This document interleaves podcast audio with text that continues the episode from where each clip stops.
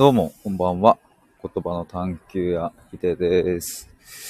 えっ、と、僕が望むビジョン、まあ未来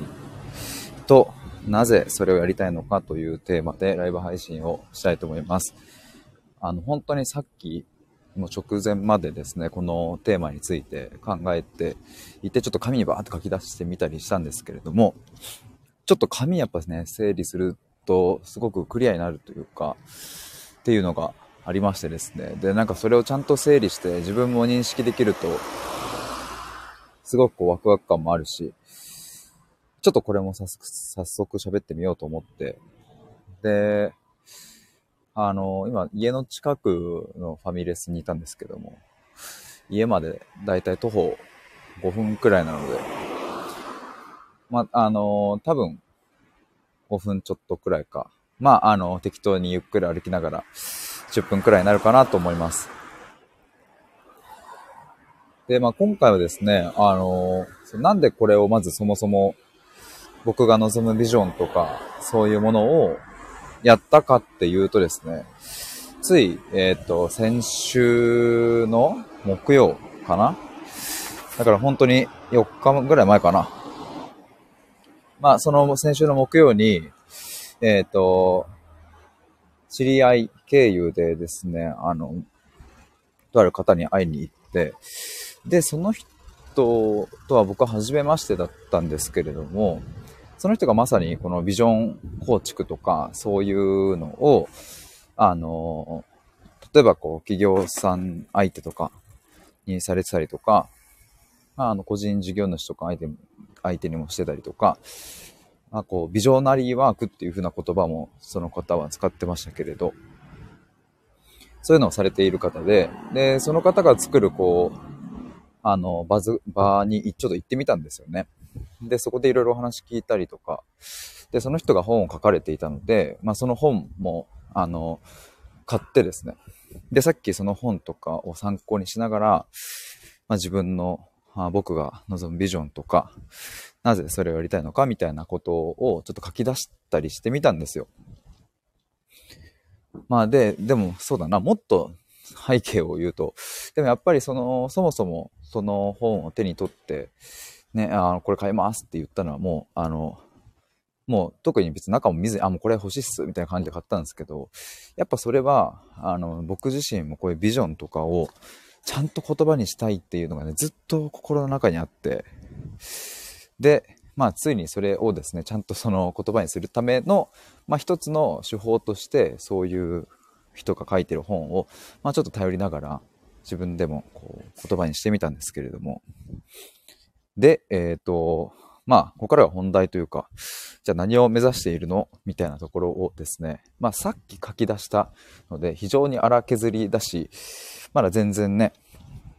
これですとは言えないんですけれども、その非常に荒削り状態のものでお話しするとですね、まず僕が作りたい未来、状態、望ましいと思う未来、それは一体何だろうという問いに対して出てきたのが、えっ、と、一人一人が、えっ、と、人間の持っている生きる力を信じて、そして自分の人生を自分の手で動かしていけるっていう状態、これを目指したい、僕は。僕自身もそうですけど、あの、そうやって、で生きられる人が、あの、まあ、増えたらなのかな。なんだろう、そうやって生きられる人が僕が関わることによって、そういう風な状態が作り出せたら、まあそんな嬉しいことはないなっていう。で、まあその一人一人がっていうのって、あの、どんな人たちなんだろうっていうのを、まあ言葉にすると、えっ、と、自信、今自分に対して自信がないなという人だったりとか、まあなんだかよくわかんない得体の知れないモヤモヤに長年悩まされているとか、うん、まああとそうだな、どうにもならないこと、どうしようもいかないことで、こうちょっと頭を抱えているみたいな状態の人とか、だから、会社には行きたくないんだけど行かなきゃいけないどうしようみたいなとか、まあ、逆に言うと、うん、会社辞めたいわけでもないけど、ずっとここにいたいわけでもないし、かといってなんか自分がやりたいこともあるかと言われるとそうでもない。どうしようみたいな。とか。まあそういう人たち一人一人がですね、もう一度繰り返すと、そういう人たち一人一人が、え、人間が本来持っている生きる力を信じて、え、自分の人生を自分で、自分の手で動かしていけるっていう、それを僕は目指したいですね。で、まあなんでそれを、あ、ともりさんこんばんは、という、ちわちわ、どうもどうも。僕が望むビジョンと、なぜそれをやりたくってみたいなところの整理をしてたので、それをちょっと話しておりました。僕が作りたい未来っていうのが、まあ一人一人が、まあ、人間が本来持っている生きる力を信じて、そして自分の人生を自分の手で動かしていけるっていう状態を目指したいなというのが、まあさっき出てきた言葉なんですけども。あ、うんうん、いいよねってありがとうございます。そう、これをじゃあなぜやりたいのかっていうと、まあ、理由としては、まあ、自分自身の原体験と、まあ、もう一つは時代背景っていう大きく二つがあって、まあ、自分の中での原体験っていうと、まあ、やっぱり何度も話してますが、母が、えっと、まあ、去年亡くなったんですけれども、まあ、母が見せてくれた命の輝きみたいなね、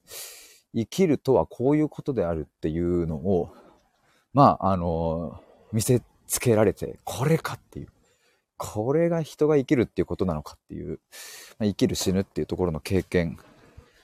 をしてですね、こんなにも生きるって素晴らしいんであれば、これを僕の中だけに留めておく必要はない。美味しいご飯を食べて好きな人に勧めたくなったり、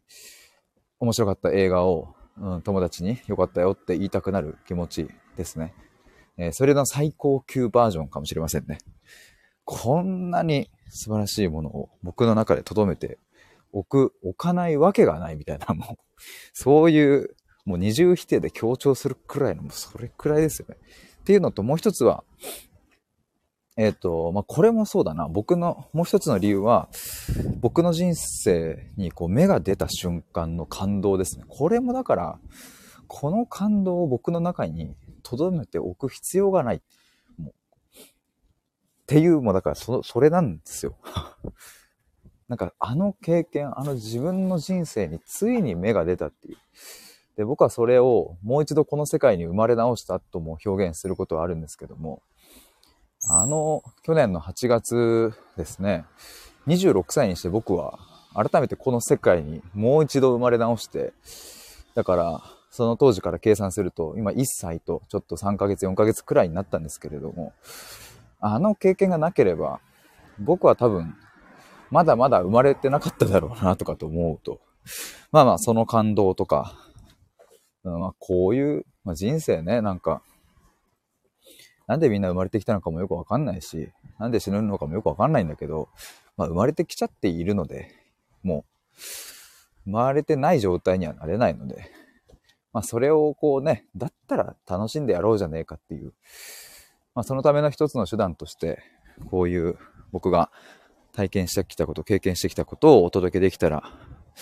いいなっていうのと、まあ、ごめんなさい、ちょっと長くなっちゃって、もう一つが、まあ時代背景ですね。まあ端的に言えば、この今何を信じていいのかよくわからないっていう、そういう時代感の僕は捉え方をしていて、まあここは過去に何度か話しているので、ちょっと割愛というか、すげえ簡単に言うとですね、まああの、まあ昔は信じられるうん、大きな幸せ像があったけれども今はそれが全く崩壊している、えー、一見多様な生き方が認められていきやすくなったかと思えばそれがゆえに僕たちは一体何を信じていいのかわからないし一見満たされているようで満たされていないという空虚感に苛まれているっていうそういう時代背景だから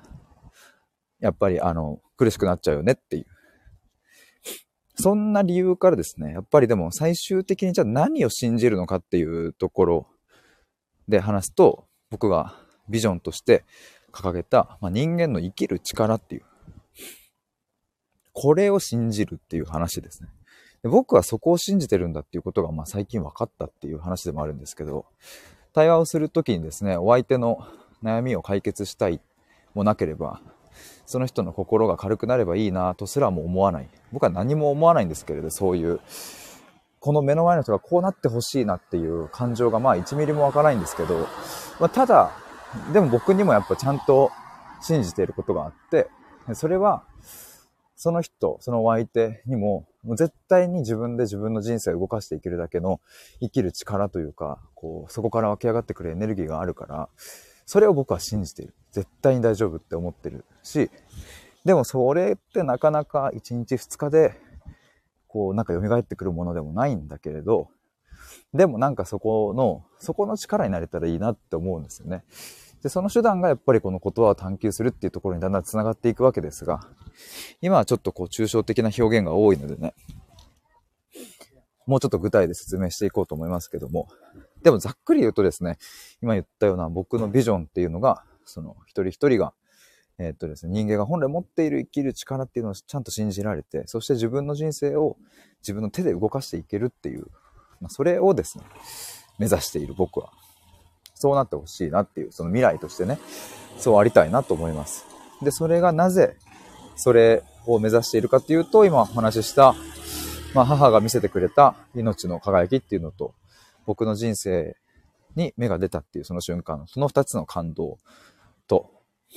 そして、まあ時代背景ですね。何を信じていいのかわからないっていう時代背景から来るとこの理由。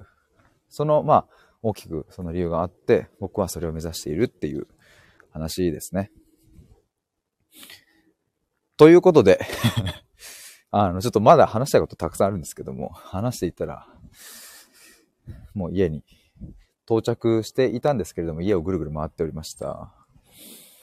で、まあ、あの、ちょっとね、今、実は整理したのは、このビジョンと、未来何どう目指したいかと、あとなんでそれを目指したいかっていう視点だけじゃなくって、えー、結局そのビジョンが実現されることによって、まあ、誰が喜ぶのか、ハッピーになるのか、どんな人やどんな組織やどんな社会に、が、まあ、喜んでくれるのかみたいなとこも整理して、で、最後に、じゃあそのビジョンが実現するための、えっ、と、なんかアイディアだったり、そのビジョンが実現するための方法え行動とか、まあ、つまりどうすんの？それをやるためにはっていう話ですね。そこも整理したんですけども。あ、リラさんこんばんは。どうもどうも。今ね、もうちょっとそろそろで終わるところだったんですけれども、今日はなんかちょっと僕がビジョンと、まあそれをなぜやりたいのかっていう話をちょっとしておりました。で、まあちょっとまたどこかでですね、このビジョンとその理由と、誰がハッピーになるのかっていうところの、まあ、価値ですよね。それをやる価値と、えー、それを一体どうやって実現するのっていうアイディアみたいなところを、そっちも含めての話をちょっとしようかなと思いますが、まあ、今回は、あのー、ちょっとね、ファミレスでバーって、それを 整理して、で、せっかく整理したので、えー、ちょっとこれこのまんま、あのね、ノートに、ノートに落とし込むだけじゃなくって、ちゃんと声というか言葉で僕が話して思考を整理したいなと思ったので、ちょっと今回はこのライブ配信で皆さんに聞いていただきました。ということで、今日はちょっとこの後ですね、19時半から、えっ、ー、と、21時半ぐらいかな、までちょっとオンラインの予定がありまして、なので、またちょっと明日とかに今日のこの話をもっとゴリゴリ、ガリガリ、ブリブリ あの、できればいいかなと思います。ブリブリじゃダメですよね。ブリブリになっちゃダメだ。シラフでやります。ということで、えっ、ー、と、今回は僕が望むビジョンと、なぜそれをやりたいのかというテーマでお話しいたしました。ともりんさん、リラさん、ありがとうございました。ではでは、お疲れ様。あ、大五郎さんもありがとうございます。お疲れした。バイバーイ。